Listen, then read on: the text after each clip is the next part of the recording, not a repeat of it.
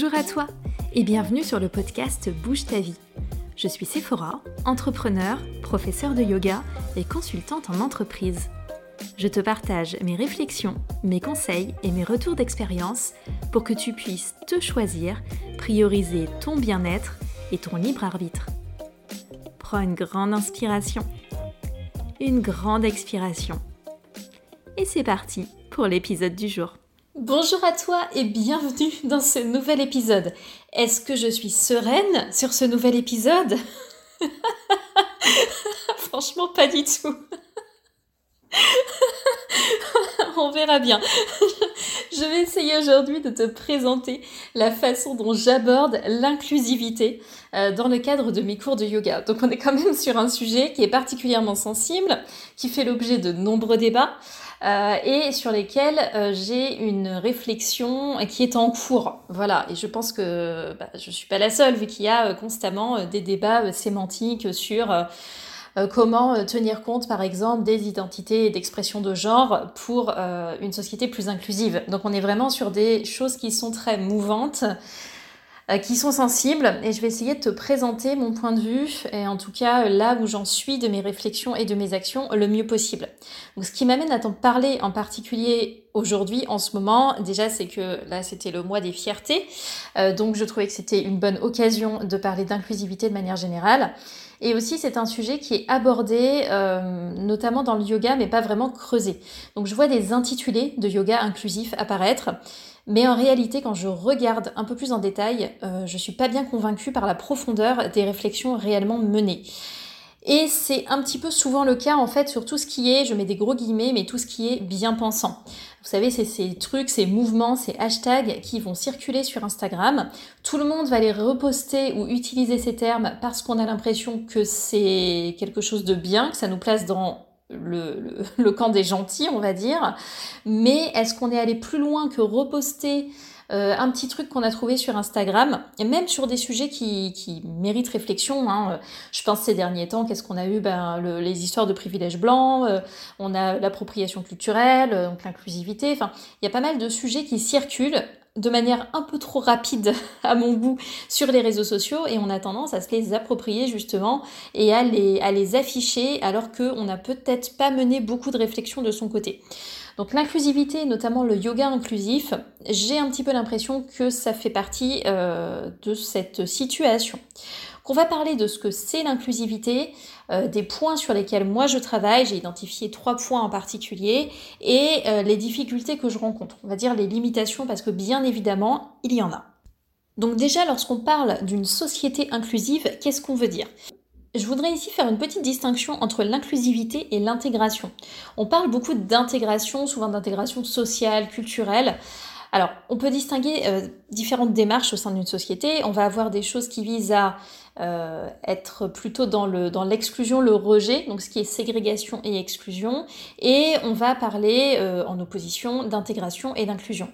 L'intégration, ça va être de permettre à des personnes, des individus plutôt hors normes, hors système classique, de venir faire partie de la société. Mais en contrepartie, ces personnes doivent se rapprocher au plus près de la norme. Donc on, on a plutôt tendance à réduire, voire à supprimer ce qui était à l'origine du hors norme. Là, c'est l'intégration. On est intégré, donc on fait pleinement partie du système et des normes euh, qui s'y appliquent. Dans une société inclusive, c'est un petit peu différent. Euh, la notion de normalité est différente parce que tout le monde devrait être considéré comme normal avec ses différences. Donc au lieu de mettre tout le monde dans un même moule euh, d'intégration, là avec l'inclusivité, l'inclusion, on va euh, plutôt tenir compte des différences et donc élargir la norme à tous les individus euh, pour que tout le monde trouve sa place, mais sans avoir besoin de réduire, de supprimer ou de dissimuler ce qui fait sa différence. Alors, je ne sais pas si vous voyez déjà la difficulté. Moi, je la vois très très bien parce que même si ça a l'air fabuleux comme ça en théorie sur le papier, euh, ce sont les normes, les lois, les règles qui font qu'une société est solide et qu'un certain ordre règne. Donc l'accueil de la diversité et le maintien de celle-ci, franchement, ça n'a rien d'évident. Euh, on a déjà du mal à inclure parfaitement euh, des personnes handicapées. Donc autant vous dire qu'une différence par exemple d'ordre mental ou psychologique, euh, je parlais des handicapés physiques en l'occurrence, une différence d'ordre mental ou psychologique c'est encore plus difficile à inclure. Ça peut poser aussi beaucoup de questionnements éthiques ou sur bah, qu'est-ce qui est qu'est-ce qui est ok en fait, qu'est-ce qui est correct, quelles sont les normes ou les différences qu'on peut accepter dans une société et celles qu'on ne peut pas accepter. Euh, qu'est-ce qui est une différence mentale qu'on peut inclure ou qu'est-ce qui ferait une pathologie à surveiller? Donc c'est un très gros débat dans lequel je vais évidemment pas rentrer ici, euh, mais qu'on considère la problématique de l'inclusivité dans sa globalité, franchement ça donne le vertige. Donc je, pense que c'est pas vraiment quelque chose qu'on peut juste se contenter de euh, repartager sans réflexion sur Instagram. Un point important, c'est l'idée qu'il ne s'agit pas uniquement d'inclure quelqu'un euh, mais de lui permettre d'exister véritablement, de faire entièrement partie de la société, mais de le ressentir. Alors c'est encore plus compliqué parce que ça veut dire que le fait de proposer une option, c'est pas forcément suffisant. Par exemple, euh, pour une personne en fauteuil roulant, je peux mettre en place une rampe plus loin des escaliers. Ça va permettre à cette personne de monter, descendre, mais ça va pas forcément l'empêcher de se sentir exclue. Donc c'est aussi pour ça qu'il y a des réflexions d'architecture, d'urbanisme, pour fondre véritablement, par exemple, les accès handicapés dans les constructions. C'est pour ça qu'on a des réflexions sur les usages. Euh, donc on peut, on peut faire des choses avec la meilleure volonté possible, mais c'est pas pour ça que le ressenti et donc l'inclusivité en tant que telle va réellement pouvoir se produire. Ce qui complique encore un petit peu le truc, on est bien d'accord. Mais cette notion devrait du coup nous guider sur la construction euh, d'une activité commune, en l'occurrence d'un cours de yoga. Alors, je voudrais quand même rappeler ici que déjà, à partir du moment où on est sur un sport, il me paraît évident qu'il y a euh, de l'exclusion, ou en tout cas que l'inclusion totale, c'est vachement compliqué. Je peux pas intégrer dans un cours de yoga collectif classique, genre un cours de vinyasa, une personne en fauteuil roulant. Si j'adapte totalement un cours pour cette personne, en utilisant pas du tout les jambes, par exemple, si euh, le, souci vient des jambes, ben, je vais exclure les autres. Donc certains profs proposent du yoga euh, ultra déconstruit pour coller le mieux possible à toutes les limitations physiques d'une personne. J'ai testé et personnellement je me suis endormie et je me suis sentie moi exclue. Moi avec euh, mes capacités euh, à 100% on va dire. Donc c'est le problème quand on bloque vraiment trop les options ou pas assez. Comment faire pour que tout le monde y trouve son compte? Du coup, déjà, la notion même de yoga inclusif, à mon avis, c'est vraiment délicat. Il y a beaucoup de poids qui pèsent sur le yoga euh, vers cette inclusivité. Et je pense, ça n'engage que moi, mais je pense que c'est encore une démonstration de l'hypocrisie de ce milieu euh, qui pense toujours être tout le temps mieux que tout le monde. C'est toujours à nous, dans le yoga, de montrer un chemin de perfection, de chakra du cœur, de je sais pas quoi. Mais derrière cette intention et cette communication qui à mon sens, n'est parfois pas grand-chose qu'une démonstration égotique, il se passe pas forcément des masses d'évolution. On a parlé de la notion de handicap, mais par exemple, tout simplement les capacités physiques liées aux différentes morphologies. Il ne viendrait pas à l'idée, en voyant des marathoniens, d'être choqués parce qu'il n'y a pas de personnes grosses qui font de marathons à haut niveau. Ça n'étonne personne, on est d'accord. Quand on voit des marathoniens, on s'attend plutôt à des profils euh, plutôt fins et secs. De la même façon, on s'attend pas à voir des personnes de petite taille en train de faire du basketball donc, est-ce qu'on doit être surpris, surprise de se retrouver avec certaines similarités de corps pour certains types de yoga? Ben franchement, je sais pas, la question se pose. En tout cas, euh, je vois pas pourquoi ce serait plus choquant d'avoir euh, des, des, problématiques d'inclusivité dans le yoga par rapport à un autre sport et par rapport à plein d'activités en fait de la vie en général. Mais évidemment, en tant qu'enseignante et en tant qu'être humain, j'ai envie réellement euh, que chaque personne se sente extrêmement bienvenue et incluse dans mes cours. Mais je sais que je pourrais pas m'adresser à une personne handicapée et l'intégrer dans un cours collectif. Donc de toute façon, je vais me retrouver avec des limitations très fortes dès le début.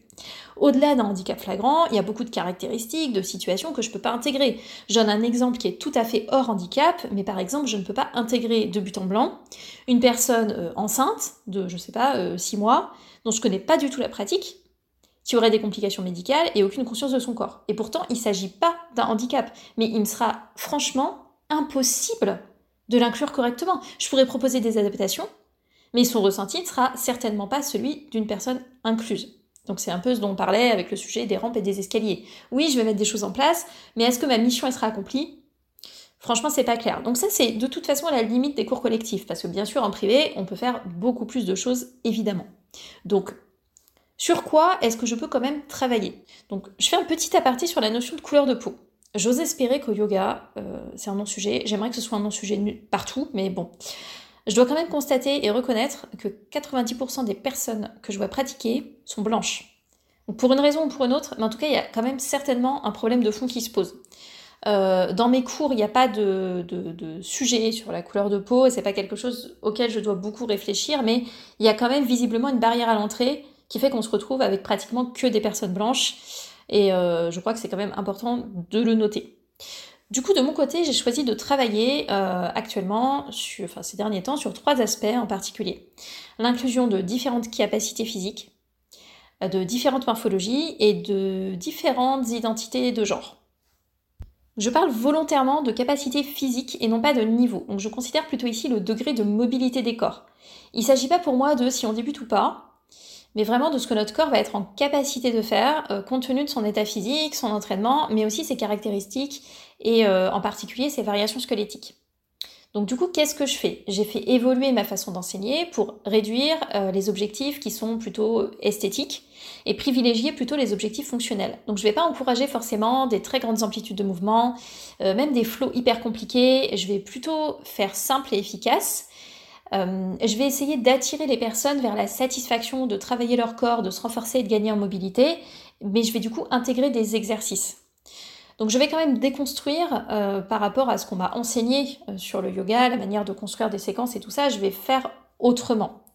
Je vais utiliser le matériel aussi, pas uniquement comme un facilitateur, pas comme quelque chose qui simplifie la pratique, mais comme un outil plus polyvalent. Dans certains de mes cours, le matériel est utilisé pour se compliquer la vie, pour avoir plus d'intensité, ou simplement comme un outil neutre. J'essaie de varier en fait les usages parce que mon objectif c'est de déconstruire l'idée que si on utilise un bloc, c'est parce qu'on n'est pas à la hauteur. Donc je vais véritablement travailler sur la façon dont je séquence, dont je construis mes cours, euh, le type d'indication que je donne, le type d'option que je donne, dans quel ordre, etc. Je dirais que j'ai quand même deux limites principales sur cet axe de travail. Le premier, c'est que je vais quand même me retrouver, euh, même si c'est rare, face à des caractéristiques que je ne pourrais pas inclure dans un cours collectif. Je pourrais proposer des options, mais je ne pourrais pas inclure autant que je le souhaiterais. C'est pas forcément ressenti par les personnes en face, mais moi je le sais. Donc par exemple, une très forte restriction articulaire de hanche, d'épaule, de poignet, ça rendra l'inclusion très difficile. Euh, autre problème, en faisant ce type de construction, je m'éloigne du yoga classiquement accepté et prôné. Alors est-ce que c'est un problème? Pour moi, pas vraiment. Mais du coup, je m'expose toujours davantage à ce qu'on m'explique que je fais pas du yoga et à ce qu'on me le renvoie dans la figure. Donc ça, c'est un premier axe de travail. Le second, pour moi, c'est l'inclusion de différentes morphologies. Alors c'est un sujet qui me fait toujours beaucoup, beaucoup cogiter.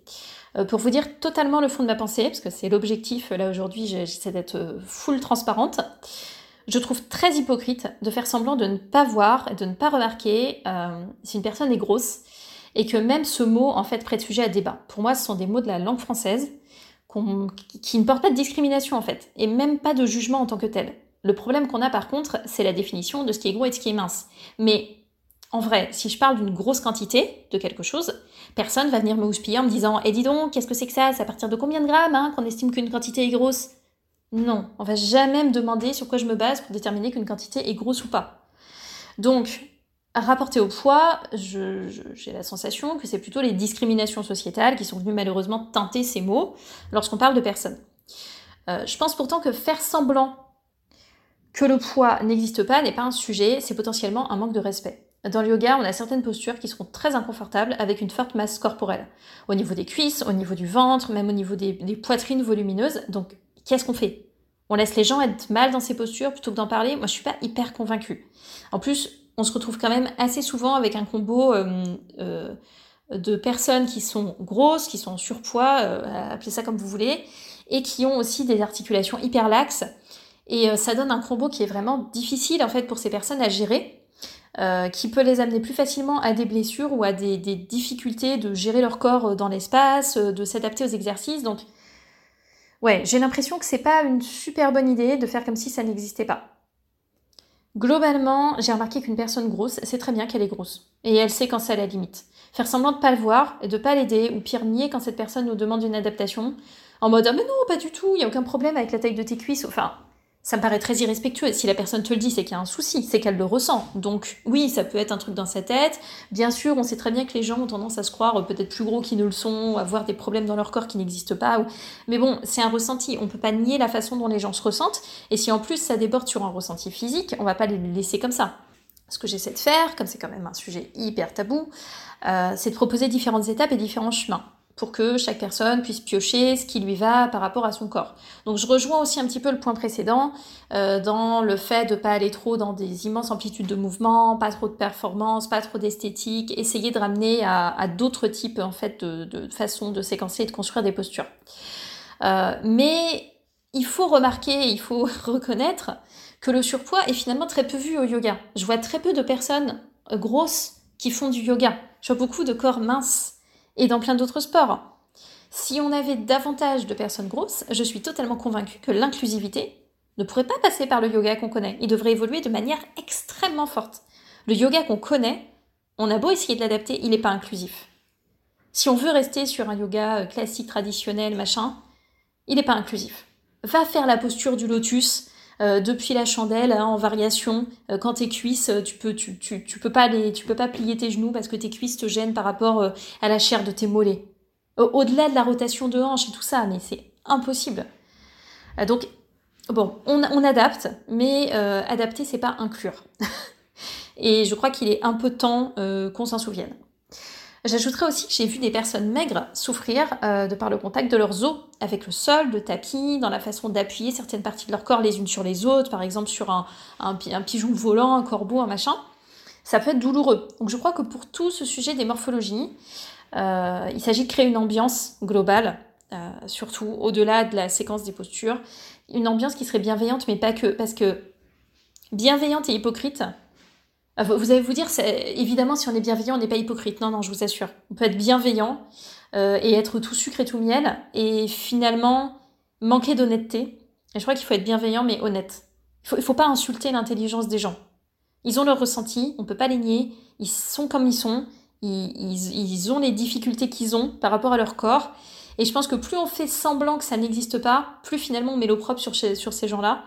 Et c'est pas une bonne idée. Donc il faut aussi oser euh, remettre en question chaque posture, même celles qui nous paraissent évidentes, même les fameuses postures de repos. Donc un dernier point euh, va être le genre, la prise en compte de l'identité de genre. Je sais que euh, alors l'identité de genre qui est différente de l'expression de genre et qui est différente du sexe assigné à la naissance. Donc on est euh, avec un sexe homme ou femme, peu importe. Et ensuite, il y a la manière dont on s'identifie, dont on se ressent. Donc c'est une expérience très personnelle et intime qui correspond peut-être au sexe de naissance. On parle de personnes cisgenres ou qui ne correspond pas au sexe de naissance. On parle de personnes transgenres.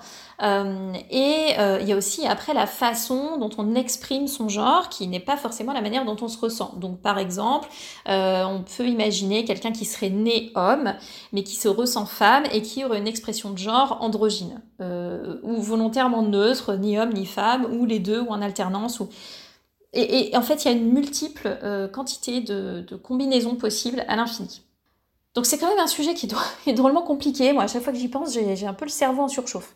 Alors, je sais que certaines euh, de mes consoeurs, parce que c'est généralement des, femmes, s'attachent au genre des postures. C'est souvent pour remplacer guerrier par guerrière.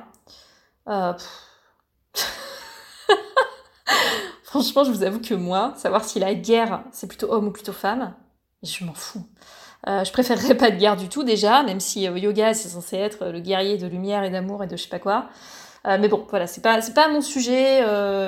travailler sur le truc des archétypes ou ou juste dire guerrière parce qu'on est censé être féminin sacré et que ça rend bien. Enfin bon, je m'en fiche. Quand j'ai commencé à travailler sur le genre au début, je souhaitais tout simplement accueillir les hommes comme les femmes. Et ça va peut-être vous paraître l'évidence même, mais je vous assure que j'ai assisté à beaucoup de cours où il y avait genre un unique homme dans la salle et on faisait comme s'il n'existait pas. Donc c'était ma motivation première parce que euh, ben c'est toujours un peu un point de frustration chez moi de me rendre compte que les hommes vont moins facilement au yoga, mais je pense que c'est aussi, euh, euh, enfin je pense que c'est la faute du yoga. Hein. Je pense que c'est cette ce qu'on ce qu'on propose en fait en termes de souplesse excessive, de chorégraphie, un peu de flow comme ça, plus ou moins dansé. Toutes ces profs de yoga qui sont des danseuses à la base, des gymnastes et tout, je pense que ça, ça donne une image féminine au sens classique euh, de la société. Euh, donc en tout cas, j'avais envie que ce soit euh, accessible à tout le monde. Je sais que c'est un peu un, un souhait, euh, une utopie, parce que ça, n'amène pas forcément plus d'hommes, mais sait-on jamais, euh, voilà, sur le long terme, ce que ça pourrait donner.